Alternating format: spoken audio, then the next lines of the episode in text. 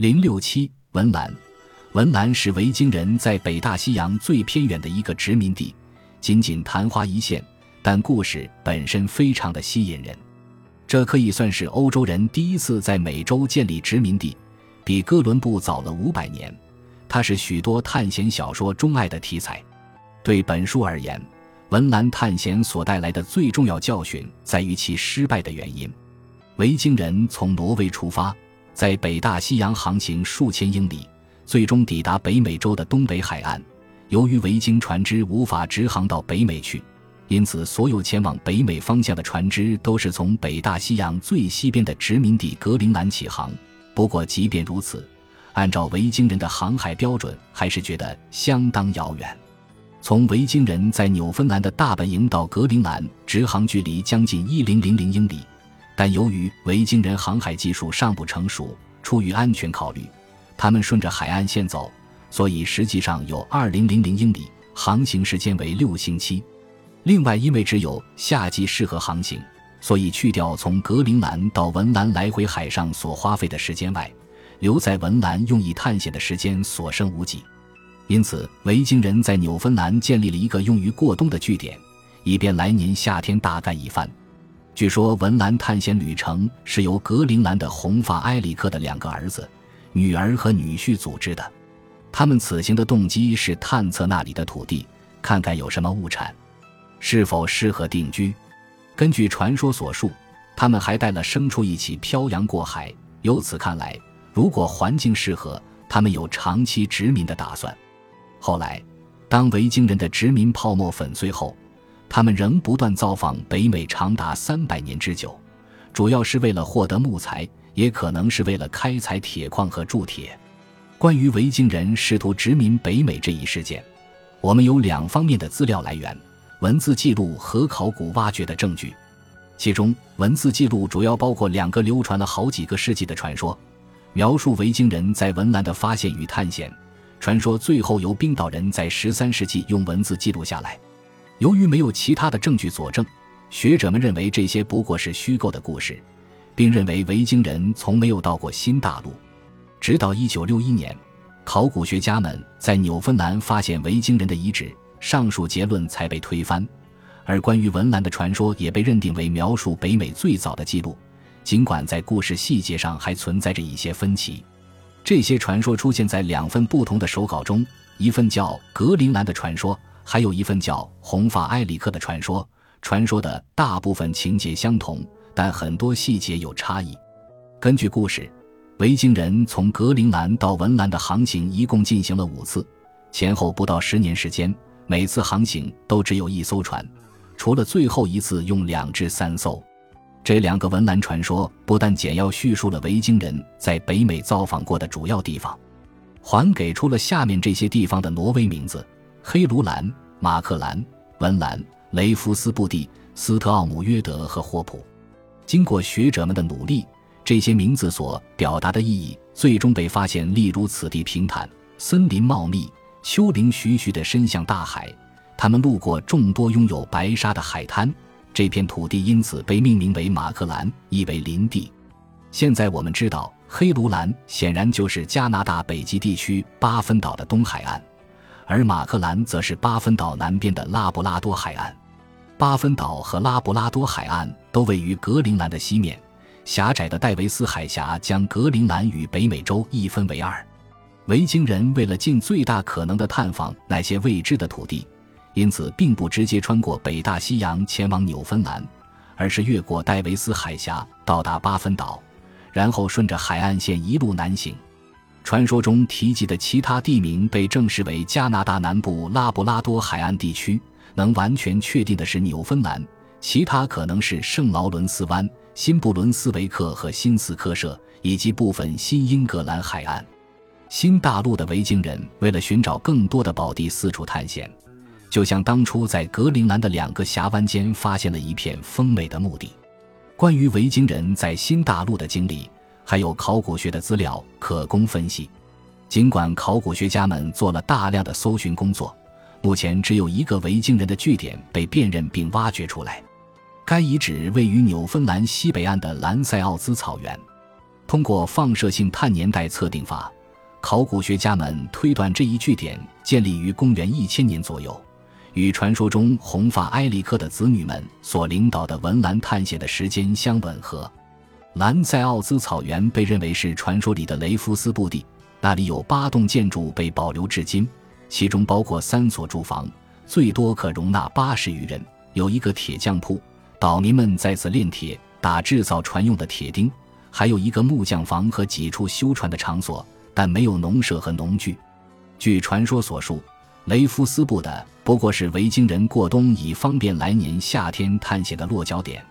他们随后在文兰发现了有用的资源，考古学家们在兰塞奥兹草原的考古点挖掘出两个并非产自纽芬兰的野生胡桃，这一个细小但重要的发现证实了传说里的情节。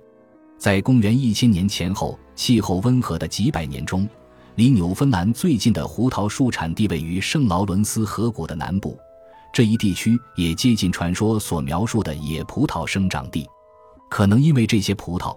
所以，维京人将文兰地区命名为酒乡。在传说中，文兰富含格陵兰所欠缺的资源。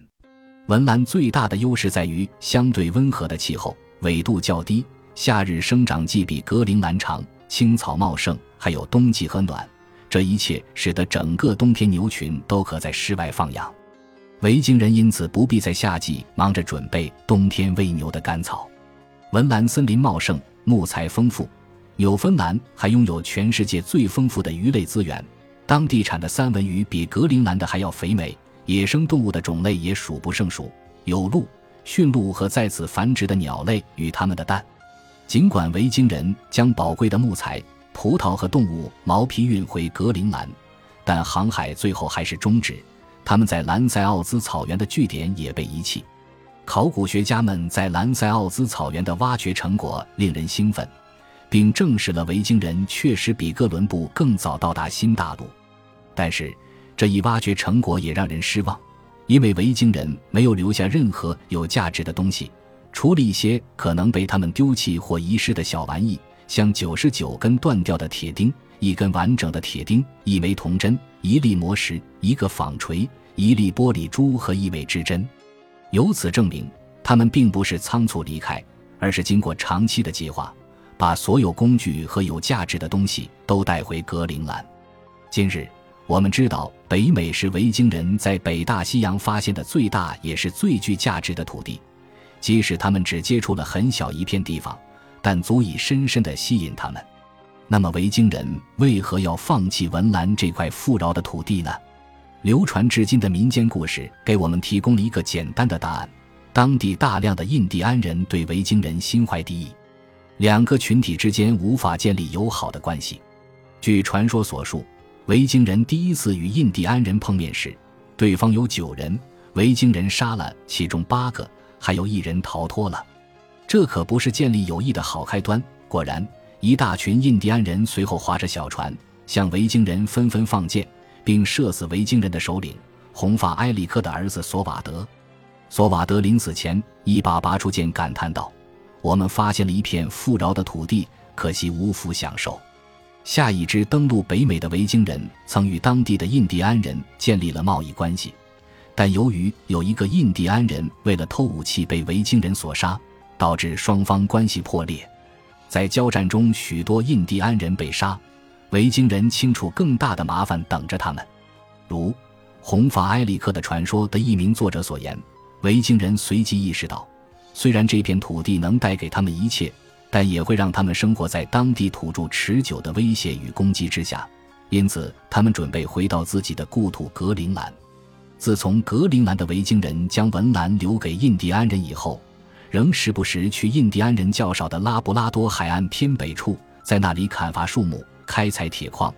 其证据是在加拿大北极地区印第安的考古遗址发现了一些如熔铸的铜铁和山羊毛织成的毛线等明显带有维京人印饰的东西。最重要的是，在拉布拉多南边数百英里外面因海岸的印第安遗址发现了一枚挪威的银币。这枚银币大约造于1065年至1080年，正值沉默的奥拉夫国王统治时期。印第安人将其当中穿孔，用来做饰物。这个缅因遗址是个大型的贸易村落，考古学家们挖掘出许多来自拉布拉多、新斯科舍、新英格兰和宾夕法尼亚等地的石头和工具。这枚银币可能是维京人造访拉布拉多时遗失的，或用于贸易交换。后来经印第安人的贸易网络来到缅因。关于维京人持续不断的造访拉布拉多的记录，在冰岛一千三百四十七年的编年史中也能找到。一艘载着十八个人的格陵兰海船从马格兰返乡途中被海风吹离航道，最终到达冰岛。该编年史只是简述了一下事件，好似太过平常。不值得浪费篇章。今年的新闻是，每年夏天都造访马克兰的船只有一艘中途抛锚。索伦凯迪斯多德将一大壶奶倒在他的农场。比约尼波拉森死了一头羊。这就是今年所有的新闻，都是些鸡毛蒜皮的事。总之，文兰殖民地的失败是因为格陵兰殖民地本身太小，缺乏木材和铁矿，远离欧洲与文兰。没有多少可以远航的船只，没有财力组建庞大的探险船队。驾驶着一两艘船来文兰的格陵兰岛民与人数众多的新斯科舍和圣劳伦斯湾被激怒的印第安人们相比，人数悬殊太大，没有任何优势。公元一千年，格陵兰殖民地可能只有五百人，因此兰塞据点的八十个维京人意味着格陵兰精锐人力的巨大不足。最后，欧洲殖民者于16世纪又返回北美，试图侵略这块土地。他们来自欧洲最富有、人口最多的国家，每年派遣的舰队也比中世纪维京人的船只大得多，武器装备充足。但当第一批英国和法国殖民者登上马萨诸塞、弗吉尼亚和加拿大时，头一年就因饥饿和疾病死了将近一半人。所以，对于只有五百人的格陵兰，又远离贫穷的宗主国挪威，无法征服北美就不足为奇了。于本书而言，文兰殖民地存在不到十年便夭折所带来的重要意义，在于它部分预言了四百五十年后格陵兰殖民地的崩溃。维京人在格陵兰的殖民时间长过文兰，是因为格陵兰离挪威更近，殖民初期也没有遇上满怀敌意的土著。文兰面临的两大问题。即地理位置偏远和与当地土著关系紧张，格陵兰也同样有，只是没那么严重。如果没有印第安人，格陵兰人可能会克服生态问题，发展壮大，而文兰维京人也会生存下来。这样一来，文莱的人口便会急剧增长。一零零零年后，维京人将遍布整个北美。我这个二十一世纪的美国人也可能会用类似于现代冰岛或法罗语的古挪威语写这本书。而不是英语。